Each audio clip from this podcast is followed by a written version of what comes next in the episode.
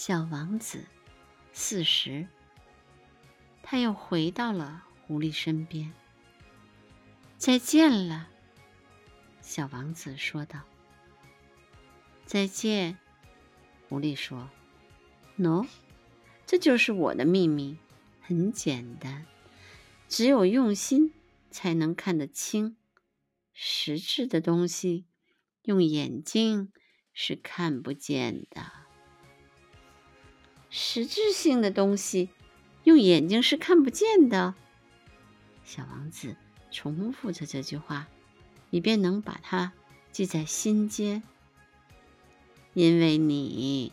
为你的玫瑰花花费了很长的时间，才使你的的玫瑰花变得如此重要。正因为你为你的玫瑰花费了时间，小王子又重复道：“要是自己记住这些，人们已经忘记了这个道理。”狐狸说：“可是。”你不应该忘记它。你现在要对你驯服过的一切负责到底。你要对你的玫瑰负责。我要对我的玫瑰负责。小王子又重复道。